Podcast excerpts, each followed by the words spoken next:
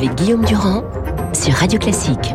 Voilà, avec Franz Olivier Gisbert, mon cher Franz, bonjour. On parlait Bonjour, de Guillaume. Sandrine Ruisseau. Vous, quand je vous lis, ou quand je lis les commentaires qui sont attachés à votre nom sur Twitter, je trouve de tout. Vous passez pour une sorte de traite ou d'assassin lucide de tous les présidents de la Ve République. Ah oui, vous voulez Alors la question, Il y a P. fétide, soubrette macronarde, euh, mange-merde, Ouais, déchets, ça, je le savais. euh, euh, ouais, vieux débris. Vieux débris, ça c'est pas sympa pour Mélenchon, Oui. qui a quasiment mon âge. Ils se rendent pas compte, les mélenchonistes, euh, qu'ils insultent euh, leur grand patron. C'est quoi, c'est le prix de la leur, grand timonier quand ils me... C'est le prix de la vérité.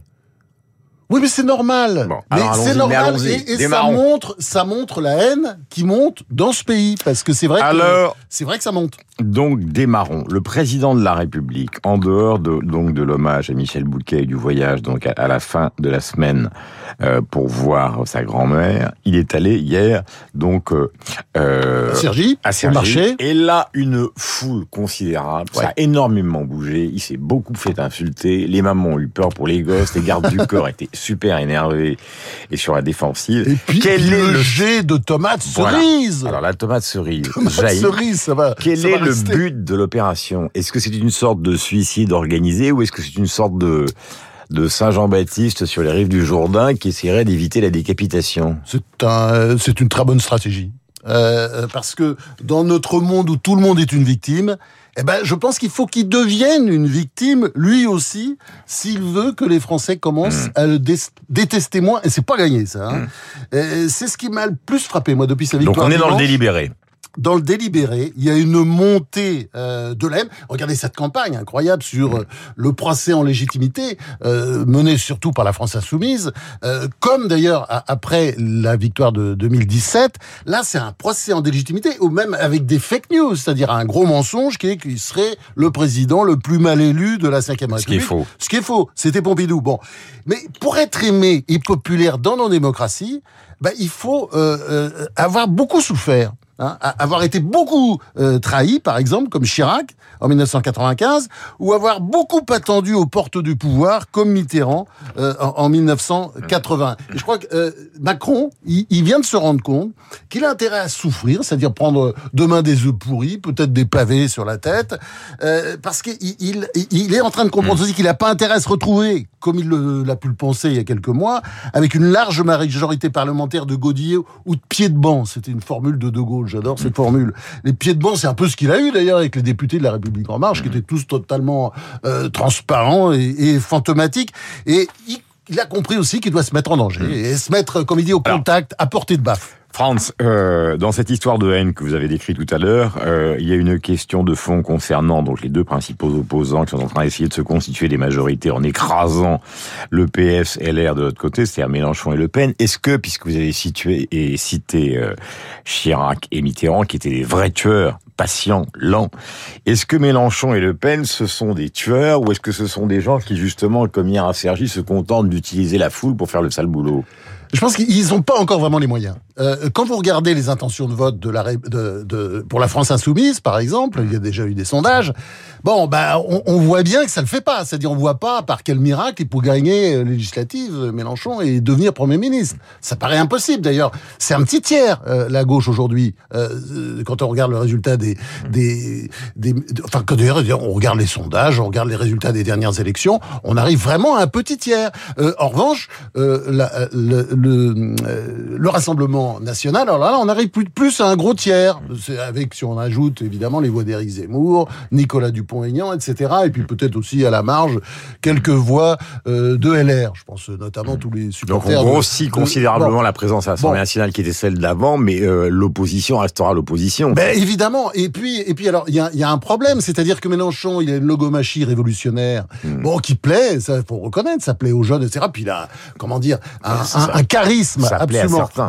Monstrueux. Oui, oui, mais il a un vrai charisme. reviens à Twitter, ça fait, ça fait aussi rire les autres. Enfin, Oui, la- bien sûr, La, ça fa- fait la- rire. non, mais la fameuse affiche de Mélenchon. Vous avez raison. Et puis les, les- et les insultes et C'est le pire ton, que ce qu'on trouve sur le vous sur ton- Twitter. Le ton des mélenchonistes sur Twitter, ça fait rigoler, ça fait marrer. Moi, je blaguais tout à l'heure. Franchement, euh, la, la bave de crapaud, vous savez, elle atteint pas la blanche colombe qui est au-dessus Oui, dans ce nuage. conscient. Je blague, je Mais- blague. Non, mais il est conscient de cette situation. Il a suffisamment d'expérience politique et suffisamment intelligent pour savoir que de toute façon, renverser le régime en devenant Premier ministre, c'est totalement impossible. Il est alors très pourquoi- bon, il est très intelligent, Mais alors il fait ça. pourquoi il joue ce jeu Mais absurde pour mobiliser. Il a réussi. Vous savez, la politique, c'est aussi de faire croire. Et puis alors de l'autre côté, Mais il tue il les a- petits, il est en train de massacrer le PS Eh ben oui, eh ben oui, c'est son objectif. Massacrer les petits. Il a essayé de massacrer le Parti communiste qui s'est retiré euh, au dernier moment. Euh, et le Parti socialiste là, c'est fini, c'est fini.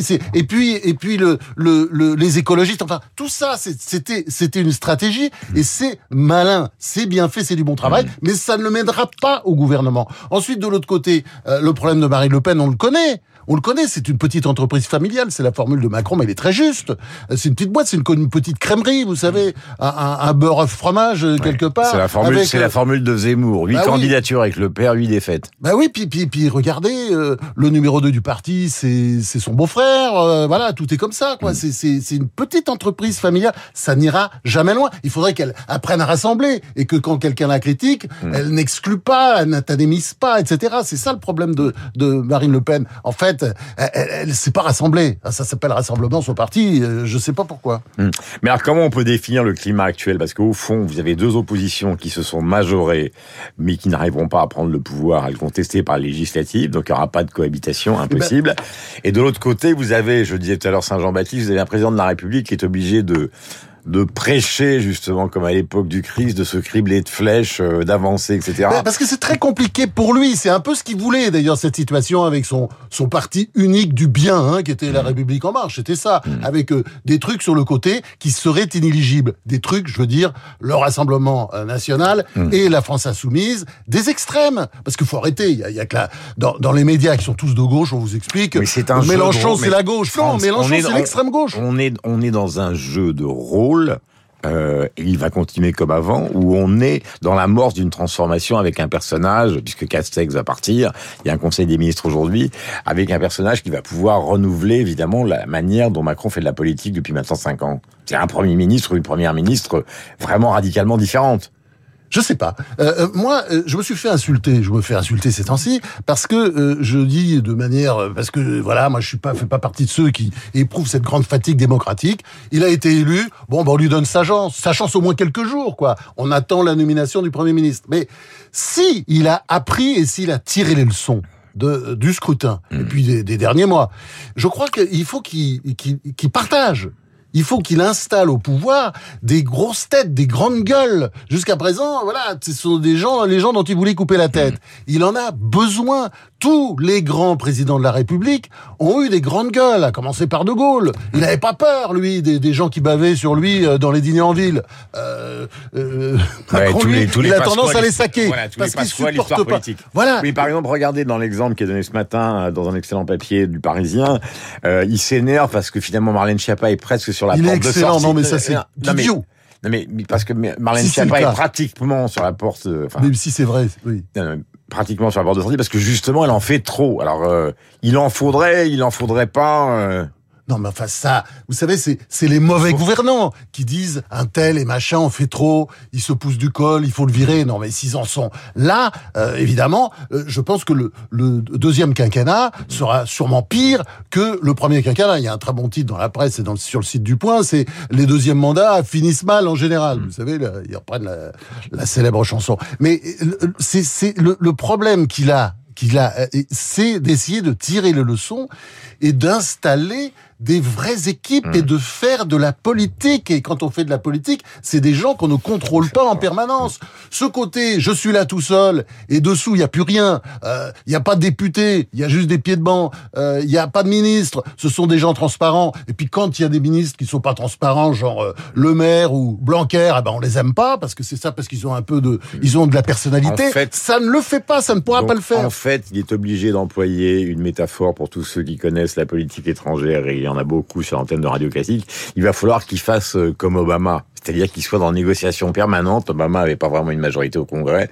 Donc il va falloir qu'il soit en négociation permanente avec ses oppositions Enfin- et non pas dans le mépris. Enfin, pour l'instant, euh, tout est fait pour qu'il ait une grosse majorité. Oui, il ce qui n'est pas l'idéal pour lui. Non, non, Ce qui n'est pas l'idéal pour lui. Ce qui n'est pas ce que l'idéal vous pour lui. souhaiteriez, vous, ce serait ça. C'est-à-dire qu'il soit dans une... Eh ben, par exemple, je vais vous dire.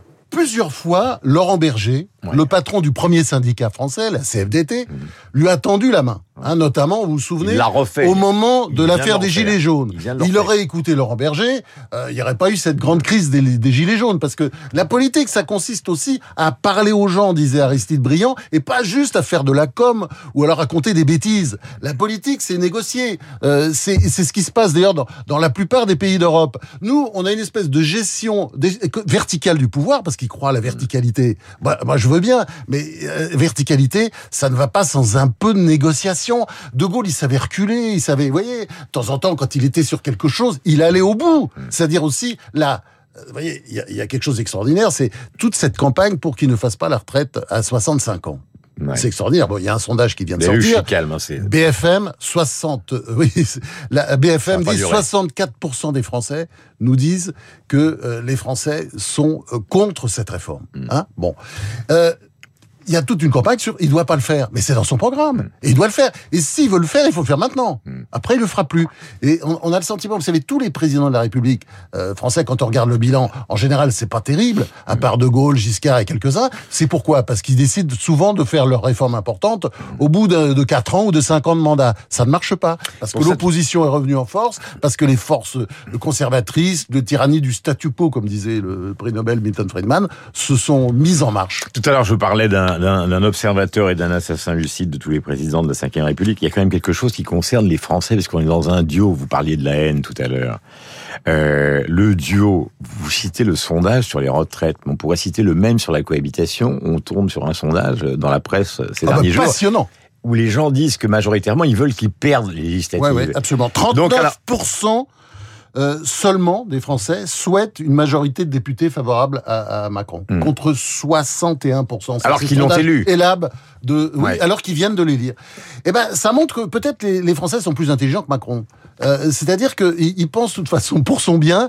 Il n'a pas intérêt à une victoire large comme en 2017. J'espère qu'il l'a compris. D'ailleurs, vous vous souvenez, Mitterrand l'a compris. Quand il a été réélu en 1988, tout le monde, tout le monde a oublié parce qu'il s'est arrangé pour que ça se voit pas. Hein. Il savait cacher les choses, mais il a perdu les législatives. Et il a fait une espèce d'ouverture euh, pour euh, avoir une majorité à l'Assemblée nationale, une ouverture au centriste. Vous vous souvenez, avec sous l'égide de Rocard. Rocard qui entre nous n'était pas un ami parce que Mitterrand, comme Chirac, était, était capable de prendre euh, à Matignon euh, des gens avec lesquels, lesquels, lesquels il s'entendait pas forcément très bien. C'est pourtant pas l'exemple de ce qui se passe actuellement avec Édouard Philippe, puisqu'on voit bien qu'Édouard Philippe, on vient de le raconter dans la revue de presse, euh, ils l'ont marginalisé lors du meeting. Horizon n'est pas accepté vraiment dans la majorité présidentielle à venir.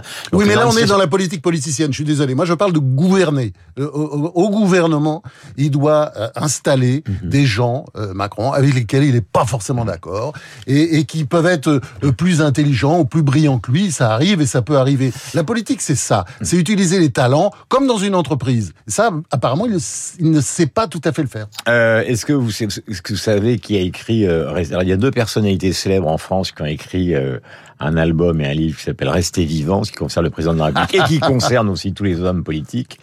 C'est Johnny Hallyday, il y a quelques années, avant malheureusement de disparaître, et Michel Houellebecq qui a écrit un livre qui s'appelle Rester vivant sur la poésie.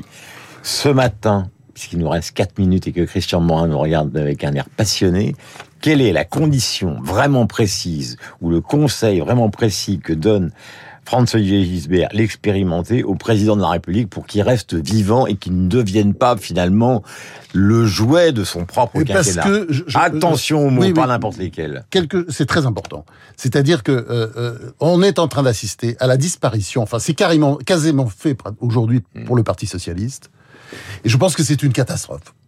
La disparition du Parti socialiste, parce que qu'est-ce qui se passe Le Bah oui. 6,36, François Hollande empêché d'y aller, Hidalgo 1,7, Bruckner disait hier, il faut que la moindre des choses serait qu'elle démissionne. Oui, mais enfin, je dirais c'est pas le sujet. Puis d'une certaine manière, Ah non, on c'est- s'en c'est fout. le propos de Non, non. Bruckner, il a le Bah. J'adore Pascal, mais c'est pas le c'est pas le sujet. Le sujet, c'est que les euh, dirigeants du Parti socialiste sont allés se vendre à la France insoumise pour un plat de lentilles. Euh, vous avez vu ce qu'ils pensaient du programme de Mélenchon, ce qu'ils ont, ce qu'a dit Anne Hidalgo, eux, les dirigeants eux-mêmes du Parti socialiste pendant toute la campagne. Et là, aujourd'hui, ils vont se coucher. Ce sont pas les bourgeois de Calais, ce sont, sont, ce sont en fait des fossoyeurs, hein, les naufrageurs. Et- et ils font c'est- 1,7 Comment voulez-vous qu'ils fassent et, autre et bah, eh ben d'abord, d'abord, d'abord, ils l'ont cherché euh, parce que euh, vous savez, celui qui a tué le Parti socialiste, c'est pas, c'est pas Hollande, ça, c'est une fake news, c'est, c'est une légende urbaine. C'est, ce sont les frondeurs, les frondeurs qui ont saccagé son mandat, qui ensuite ont porté à la candidature euh, socialiste le célèbre Benoît Hamon, le oui oui, le bécassin, le ravi de la crèche du socialisme, qui a fait un score absolument minable. Et après, 6,36. et après les, les autres ont fini le travail, et c'est ce qui se passe aujourd'hui. Et je crois que c'est et d'autres d'autres et, donc c'est- c'est important ce qui se passe au PS. Et ça, il doit faire en sorte qu'il y ait une gauche qui existe encore en France. Et la même chose à droite. Hmm. Il faut une droite. Euh, que l'idée que ce serait une victoire pour Macron, la disparition de LR. Non, vous savez pourquoi? Parce que la démocratie a besoin d'alternance. Moi, je crois mais- pas l'alternance. Mais est-ce que vous n'avez pas l'impression, puisque vous êtes, je disais, observateur, mais c'est déjà fait une partie de la disparition, puisqu'il y en a la moitié qui veulent avec Macron, Oui, mais enfin, et l'autre qui veulent rester avec Jacob. euh, euh, vous, êtes à peu près aussi vieux que moi en politique. Ouais. Vous avez vu des morts symboliques de partis et vous avez vu des renaissances. là. Le Parti socialiste qui était mort en 1969 à la présidentielle où il a fait 5% avec Gaston Defer.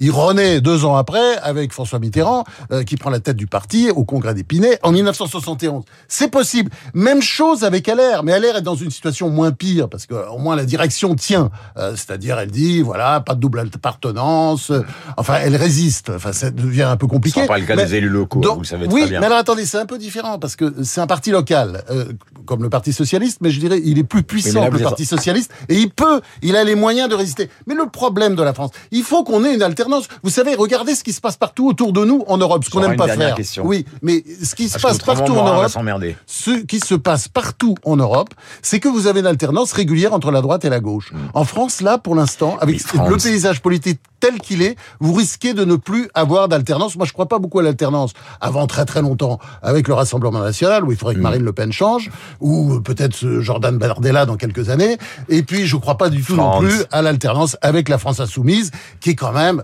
un parti euh, révolutionnaire, quoi. Vous, regardez, euh, voilà, vous- avec l'espèce de, de, de Je vous prends au mot Oui. et, et nous terminons sur cette histoire. En fait, Macron prend des beignes parce qu'il est trop jeune et parce qu'il a joué un rôle qui était un rôle, euh, comment peut-on dire, qui a été vécu comme une humiliation par les Français. Et deuxièmement, si vous prenez les vainqueurs, entre guillemets, derrière lui, qui sont en fait des perdants, Oui, bien sûr, ce sont croire tous ont gagné. des anti-libéraux. Ce sont tous des anticapitalistes, dans un monde qui l'est entièrement. Mais oui, Le mais Rassemblement regardez, national. Mais c'est très juste. Donc c'est ça la construction, la regardez Guillaume, regardez les socialistes. Allez-y, insultez-moi. Regardez. En avant non, non, mais non, non, au contraire, au contraire, Non, je vous insulte. Je vais dans le même sens, c'est-à-dire, regardez, euh, les socialistes sont au le- pouvoir. le, le, dans- di- le dans- dissensus c'est soit la droite, soit la gauche au pouvoir en Europe, et alternativement. Et d'ailleurs, Oui, les ils socialistes, ils sont au pouvoir en Allemagne, ils sont au pouvoir au Portugal, en mettent Espagne, au Danemark, en Suède. Bien sûr que non. Ce sont Ah, des voilà. socialistes, euh, comment dire, modérés, qui ne sont pas des socialistes révolutionnaires. Ils n'ont rien à voir avec la France insoumise. Voilà. Voilà, c'est tout. Et donc, France, la France insoumise, ça va dans le mur. Le Rassemblement national aussi, vraisemblablement. Alors peut-être que par hasard, un jour, ils peuvent gagner une élection, les uns ou les autres, Mhm. Ouais. eh ben, ça sera pas triste. Hein. Ça sera pas triste. Je sais pas trop comment ils gouverneront, mais euh, je pense qu'on peut s'attendre à un gros chaos politique et social. Alors, restez vivant, vous savez, euh, euh, c'est une réflexion de Michel Houellebecq et des poèmes sur la poésie. Nous aimons beaucoup la littérature sur l'antenne de Radio Classique. Et apprendre, a écrit Michel Houellebecq dans Rester vivant à devenir poète, c'est désapprendre à vivre. La source de tout pour être un, C'est un beau, bon, ça. c'est la souffrance. Et la qualité essentielle, c'est la timidité, ce qui n'est pas votre beau. cas ni le mien.